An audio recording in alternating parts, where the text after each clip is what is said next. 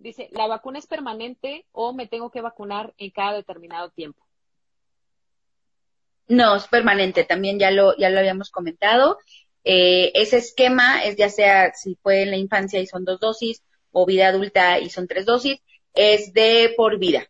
De hecho, eh, hay estudios que se han hecho a largo plazo, ¿no? De cuánto tiempo permanece esta protección y pues realmente creo que se quedaron en 11 años y seguíamos teniendo la misma protección, así que casi casi se puede decir que de por vida con ese esquema completo.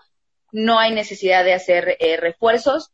Hay un asterisco que, que no sé tú, tú igual también qué opines, pero aquellas pacientes que se pusieron una dosis, ¿no? Pues es que a mí me dijeron que nada más era una, o me puse una y luego ya no hubo, ya se me olvidó y me puse la otra hasta dentro de un año. Eh, son en algunas que pudiéramos llegar a pensar una revacunación, pero son casos individuales, ¿no? Hay que ver por qué la estoy revacunando, que quieran o no, acuérdense, ¿no? O sea, es, es un vial que, que, que está entrando a tu cuerpo y que hay que saber por qué te lo estamos poniendo otra vez, pero no, literal, si tienes el esquema correcto de tres dosis, por ejemplo, es de por vida. Sí, fíjate que respecto a estas pacientes que se ponen solo una dosis, sí está demostrado que la inmunidad pues realmente no se alcanza. Es decir, si alcanzan, em, empiezan a generar anticuerpos, pero estos no se mantienen, empiezan a decaer con el paso de los meses. Entonces sí, sí es importante saber esto. Por eso les digo la importancia, ¿no? De, de si se van a, iniciar el esquema de vacunación, pues ya, síganse, o sea, pónganselo completo, porque si no, de otra forma, les digo, no, la inversión que hicieron en esa dosis pues no va a servir de nada porque van a tener que volver a gastar. Ahora, no pasa nada tampoco si yo me puse una dosis hace cinco años y ahorita en el 2021 me vuelvo a poner mis tres dosis de vacuna, no pasa nada, ¿sí? Eh, esto va muy de la mano ahorita, por ejemplo, lo que estamos viendo con el COVID, ¿no? Eh, vamos sobre la marcha. Acuérdense que este tipo de estudios clínicos vamos sobre la marcha en el caso de la vacuna del VPH ya no estamos en pañales, o sea, tenemos más de 30 años ya de investigación, entonces la verdad es que ya, ya se tiene mucha evidencia y justo por eso, pues ya sabemos, ¿no? Que si se ponen una, la verdad es que no, pues no, no va a valer la pena ni el, ni el gasto que hagan. Exacto. Mira, pues aquí para elevarnos el ánimo dice las mejores ginecólogas de CDMX. Ay, muchas gracias. Gracias. Digo, para no, para no enfrascarnos Oye, van a hacer tanda de vacunas, ¿ya viste? Por ahí alguien está diciendo, podemos hacer una tanda de vacunas y alguien ya se apuntó ahí a la, a la tanda. Exacto. No, muy, Primero vayan al laboratorio, exíjanla, exacto, exíjanla al laboratorio y nosotros con gusto ahí hacemos la, la campaña de vacunación para ponérsela. Exacto. O, o, a lo mejor mira que ahorren de aquí a diciembre, digo, estamos a mitad de año, que ahorren de aquí a diciembre y que sea su regalo de Navidad, ¿no? Su esquema de, de vacunación. Muy bien. Sí, Oye, sí, ¿eh? Muchas ya, tanda, tanda, tanda, oigan, sí. me encanta, me encanta. ¿Qué más, amiga? ¿Ves? Yo veo pura tanda. ¿Ves alguna otra más por acá? Sí, sí, ya todas se apuntaron a la tanda. Aquí hay otra.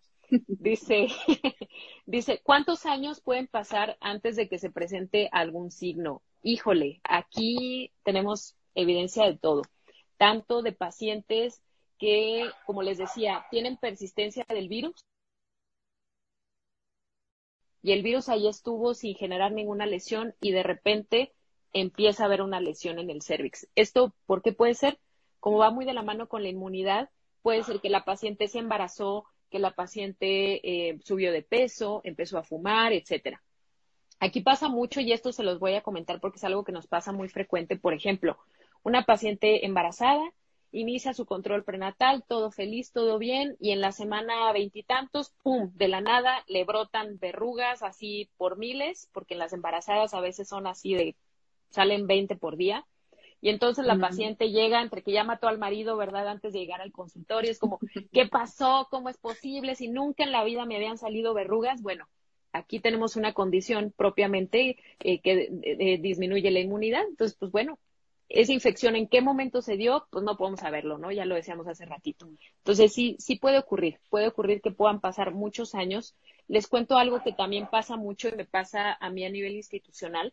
En, el ISTE hacemos, bueno, actualmente pues, se hace contado, pero antes se hacía de rutina a todas, se les hacía su papá Nicolau y su prueba de virus del papiloma, ¿no? Entonces de pronto llegaban señoras de, ¿qué les gusta?, de 60 años les hacían, les entregábamos su resultado y salía positivo a virus del papiloma, ¿no? Y entonces se angustiaban muchísimo, decían, doctora, ¿cómo es posible? Y además ya lo querían ahorcar a uno ahí porque decían, doctora, pero si tengo 30 años de mi vida viniendo al ISTE haciéndome el, estudio, nunca me han dicho que tenía virus del papiloma. Bueno, ya sabemos que la única prueba que nos dice si hay o no hay es el PCR. Y entonces, estas pruebas pues son relativamente nuevas y efectivamente hay pacientes que tienen 30 años haciéndose su papá Nicolau, el papá Nicolau está negativo, no hay ninguna lesión, pero pues ahí ha estado el virus. ¿Cuánto tiempo, cuántos años? No tenemos manera de saberlo. Entonces, sí, la, la persistencia viral se ha visto que puede ser permanente y potencialmente, mientras esté el virus, en algún punto de la vida pudiera llegar a formarse una, una infección. ¿Cómo lo podemos evitar? Haciendo ejercicio, comiendo bien, no fumando, regresando a lo mismo. Es, eh, la verdad es que es la mejor, pues es la mejor protección. Y es que yo creo que aquí esto es súper importante, o sea, eh, el, el hablar con sus médicos de por qué me estás haciendo este estudio, qué vamos a obtener, porque a veces eh, nos decían en la pregunta, eh, en unas preguntas anteriores, no me hago los estudios de ITS, está perfecto, pero de pronto, por ejemplo, nos pasa a veces con las hepatitis, ¿qué, voy a pedir? Antígeno, anticuerpo, incluso ahorita con COVID, no me hicieron prueba de anticuerpos y me salió positiva y ya se asustan. No, a ver, espérate, ¿no? Lo mismo pasa con, con el virus del papiloma. O sea, si yo me hago una PCR, ¿por qué me voy a hacer la PCR? ¿Qué, es tu, qué, qué resultado me va a salir y qué voy a hacer a partir de ahí? Si mi papá Nicolau está bien, ¿por qué? ¿Por qué me tengo que hacer? O sea, si realmente eh, aprovechen a, a su gine, pregunten, ¿por qué me estás haciendo eso? O quienes se van a hacer estudios al laboratorio, ya, después llevarlo al médico especialista y oye, ¿esto qué significa? Cuéntame si es importante, si no, porque siento que a mí me ha tocado muchas, como dices, que llegan súper asustadas, ya casi, casi ya moco tendido de ya hasta aquí llegué y a veces no logran entender el estudio que es el, el, darle significado a ese resultado, ¿no? Sí, exactamente. Entonces, mira, seguimos con información. con Sí, sí, sí. Mira, aquí dice una, ahí está un poco larguita, a ver si dice, la vacuna está contraindicada si somos alérgicas a algún medicamento o tenemos alguna enfermedad y genera algún efecto dario. Pues mira, eh, ah, bueno, ahorita si quieres nada más seguimos. Eh, yo lo que diría prácticamente es que eh, con respecto a la vacuna, es, es, acuérdense, si es la primera vez que te la pones, lo mismo nos está pasando con COVID, ¿no?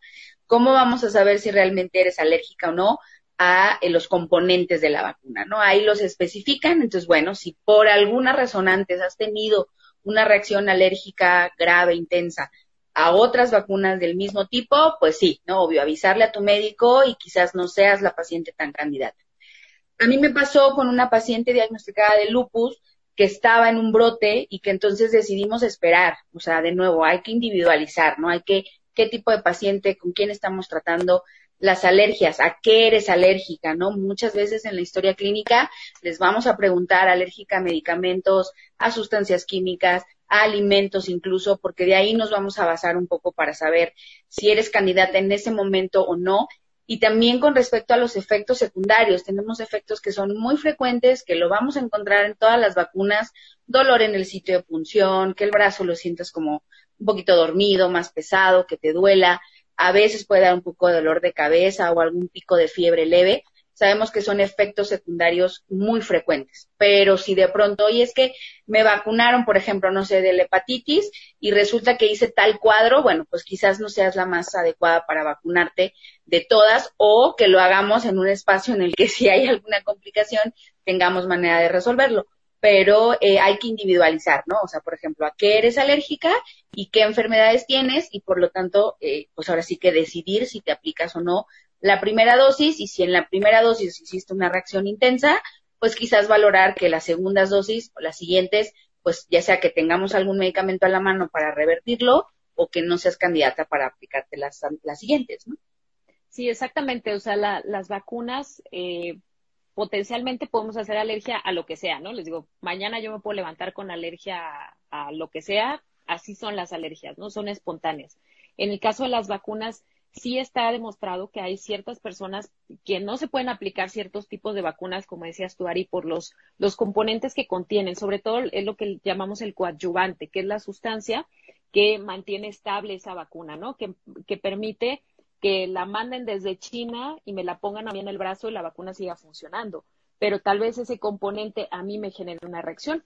De hecho, bueno, si, si se dieron cuenta ahorita que inició el esquema de vacunación en, en México contra el COVID, eh, las primeras etapas de la vacunación fueron todas en hospitales y justamente fueron en hospitales porque pues era una vacuna nueva, porque se hizo en meses, porque no teníamos suficiente evidencia y era como, pues bueno, a ver cómo nos va con la reacción, tal cual, ¿no? Y sí, si bien efectivamente hubo casos en los cuales hubo reacciones severas, estadísticamente fue muy poco, o sea, es decir, sabemos que es menos del punto uno por ciento, es decir, de cada cien mil personas que se vacunen, tal vez una, que más o menos por ahí va la, estadística de una reacción adversa severa a la vacuna del VPH.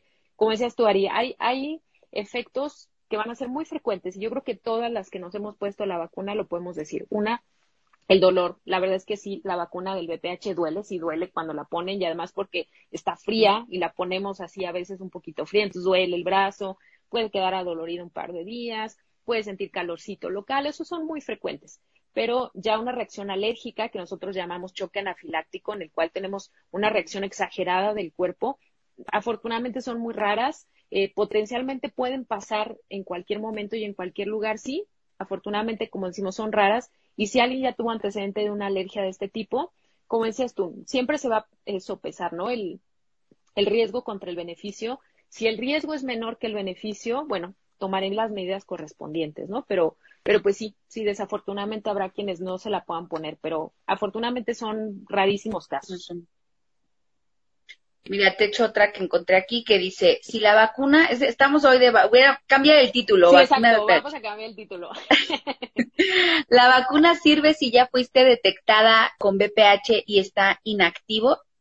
Sí, lo, lo mencionábamos hace ratito, ¿no? Si, si tienes, si tuviste antecedente de infección por virus del papiloma y ya se resolvió, es decir, tanto ya te hiciste una prueba de BPH, ya no salió positiva, o tuviste una lesión y esa lesión ya no está porque ya se trató, porque ya desapareció, sí te puedes vacunar. O inclusive, si persistiera el, el virus ahí, uno de ellos, te puedes vacunar para protegerte contra los demás. Entonces, sí se puede hacer.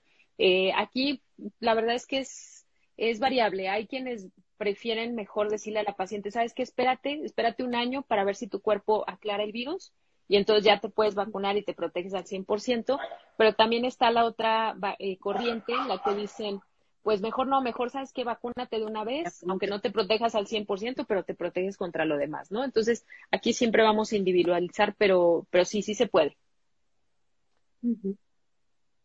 Y aquí dice una paciente, dice, o sea, en el Papa Nicolau solo se ve el virus, si es que ya hay células dañadas y el PCR se puede ver sin que exista un daño.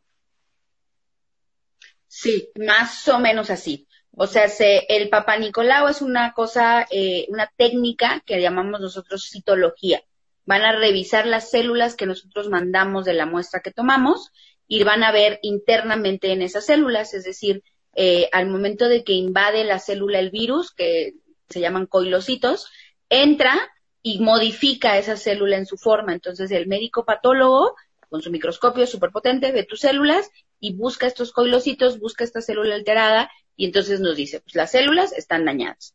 La PCR lo que nos va a decir es la presencia de ese virus, ¿no? Por eso, como tú decías, puedo tener una colposcopía perfecta, normal, eh, tejidos perfectos, reaccionando correctamente. Puedo tener un Papa Nicolau negativo, es decir, no capté las células infectadas, no me reportan células dañadas por coilocitos y puedo tener una PCR positiva, es decir, sí tengo el virus en, digamos, en el sistema eh, del cervix, ¿no? Pero no ha avanzado a generar algún daño que se pueda ver en citología y en colposcopía. Entonces, creo que ahí es donde entra la mayor confusión. No quiere decir que por una PCR positiva ni sea grave, pero tampoco quiere decir de, ah, bueno, pues ya no hacemos nada, ¿no? Hay que valorar, ¿no? ¿Qué, qué serotipo es? ¿De qué paciente estamos hablando? Eh, hay algunas veces que la colposcopía es dudosa, ¿no? Nos ha pasado de que, chin, pues no la veo tan clara, eh, la lesión no está en, una, en un espacio donde lo pueda ver muy bien. Eh, hay, hay cervix que son muy difíciles de valorar, ¿no? Hay cervix que realmente se ven súper bonitos y claros y ves que está todo bien y hay otros que no, entonces hay, hay que individualizar, ¿no? Pero dando respuesta a esto, más o menos sí, lo, lo dices muy bien, eh, las células dañadas las vamos a ver en Papa Nicolau y colposcopía y la PCR es la, indica la presencia del virus en la muestra que mandamos. Sí, exacto, por eso, por eso es que tenemos tantos estudios porque cada uno se va a ir complementando con los demás, ¿no? Entonces, eh, a veces, si, por ejemplo, si solo hacemos la PCR y no hacemos los demás estudios, pues la paciente ya está asustada porque salió el virus, ¿no? Y a lo mejor está todo normal. O al revés, ¿no? Puedo tener una lesión que, que para mí es, pareciera de alto grado en el cervix y no tomo una PCR, híjole, eso me puede, me puede dejar limitado en cuanto al, al pronóstico que tiene esta paciente, ¿no? Eh, hago nada más el papá Nicolau y sale alterado y no hago las demás pruebas, no le estoy dando un seguimiento correcto, ¿no? Entonces siempre todas nos van a ayudar, todas, una no excluye a la otra, se pueden hacer todas a veces, ¿verdad? Entonces eh, no, no son excluyentes una, una de la otra. Muy bien. Y a ver. Y, yo, creo que nos va a dar tiempo de las de aquí, amiga, porque están súper gruesas. Les vamos a decir, tenemos acá, tenemos como otras 25 preguntas que ahí se quedaron. No, ya, esos van a ser segunda parte, ¿verdad? Cinco lives. Sí, sí, yo creo nos vamos a echar aquí cinco lives con el tema, pero no nos tienten porque es un tema del que hablamos horas y horas y horas. el pH es uno de los temas que nos podemos aventar días hablando. Que podemos dar. Exacto. A ver, ¿ves otra por ahí?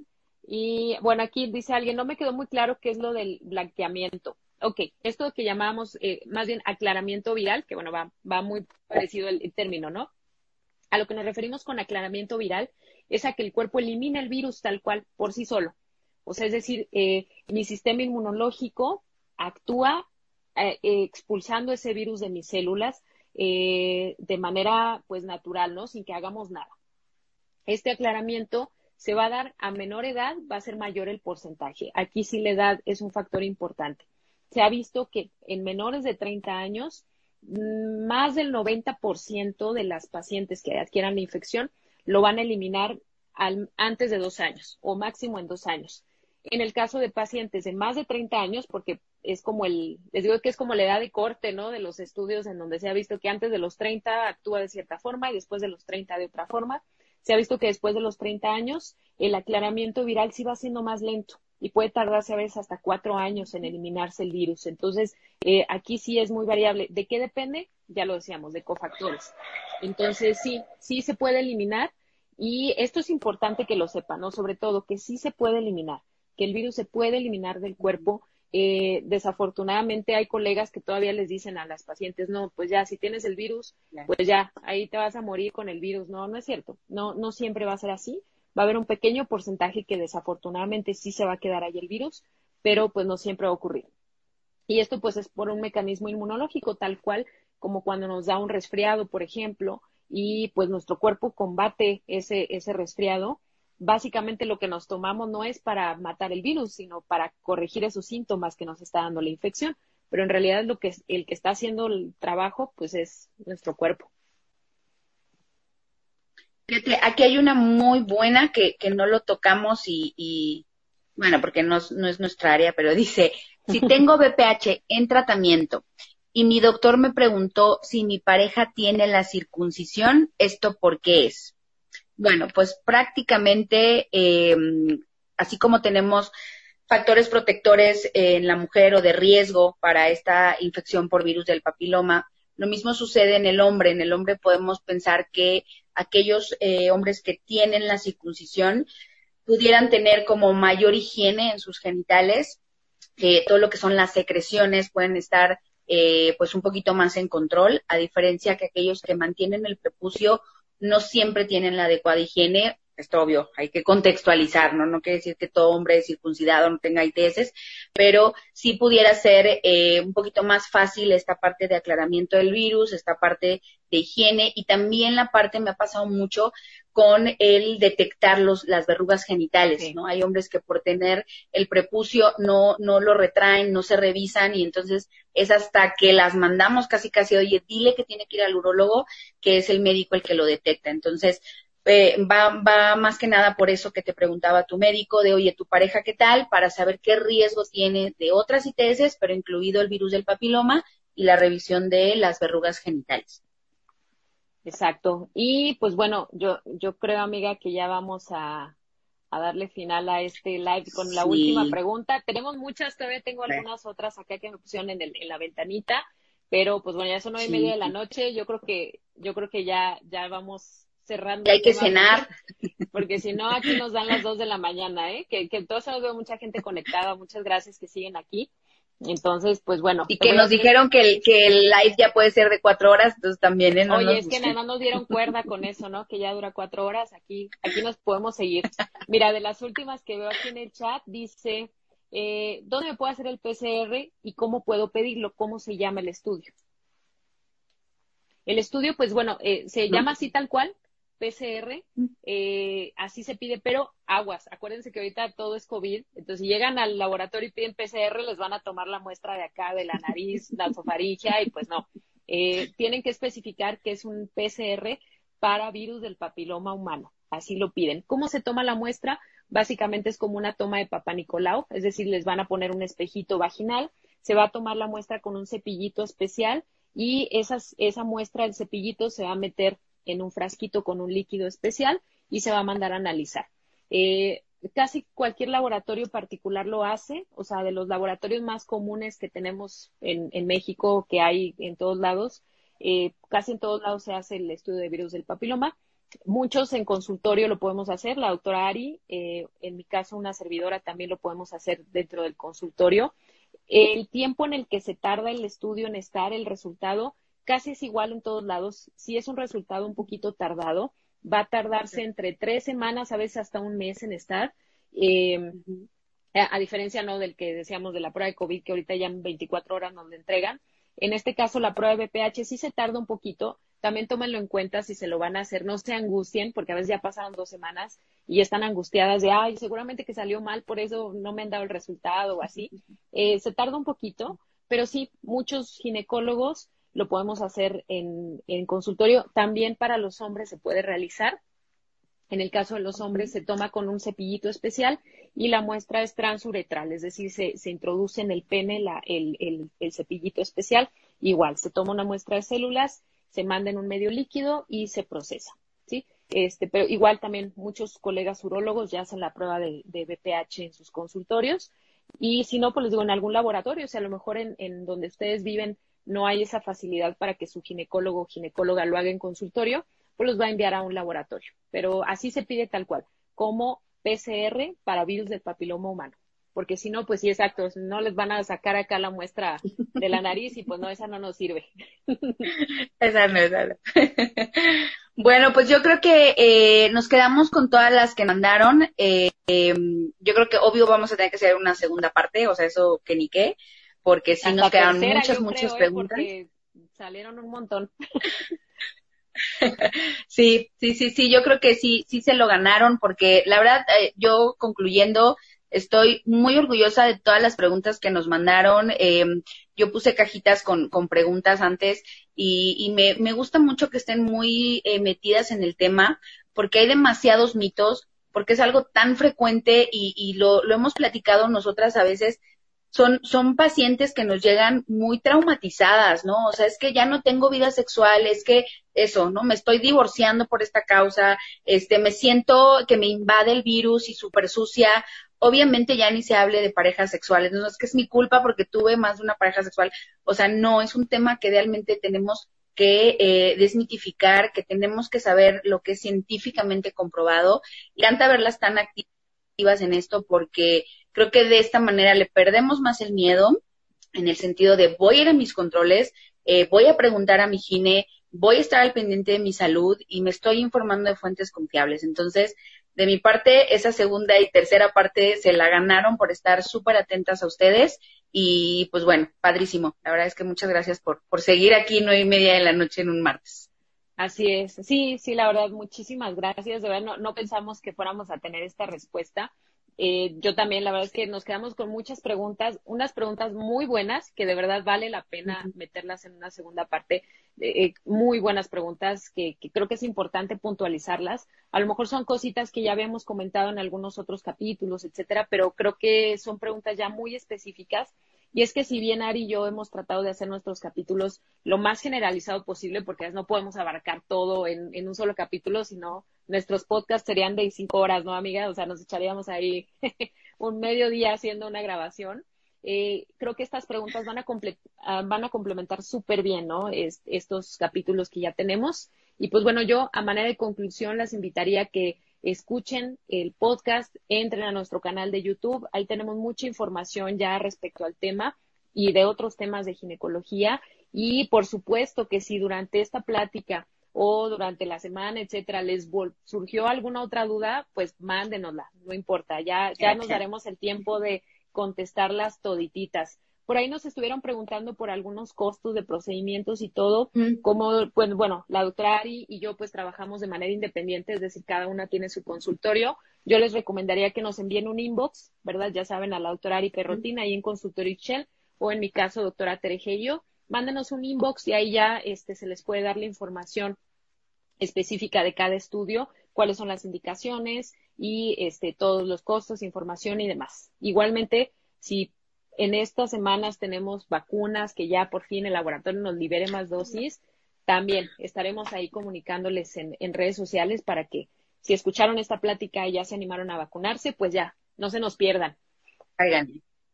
Exacto. Muy bien, pues amiga, un gustote verte desde el otro lado. Sí, pues, pues sí. Ah, también nos preguntaron si se va a quedar grabado. Ah, sí, Yo espero que sí, si la tecnología nos lo permite. Sí. Entonces, ahorita veo cómo lo Échenle la bendición. Pero bueno, pues un beso a todas. O hagamos alguna loquera. no, bueno, igual lo estamos grabando en audio, se va a pasar a un capítulo de podcast, entonces bueno, si no, ya, ya saben dónde lo, lo puedan encontrar. Eh, muchos besos, muchos abrazos a todas. Gracias por quedarse hasta ahorita y pues nos vemos en la segunda parte. Muchísimas gracias. Nos vemos pronto. Bye bye. Buenas noches.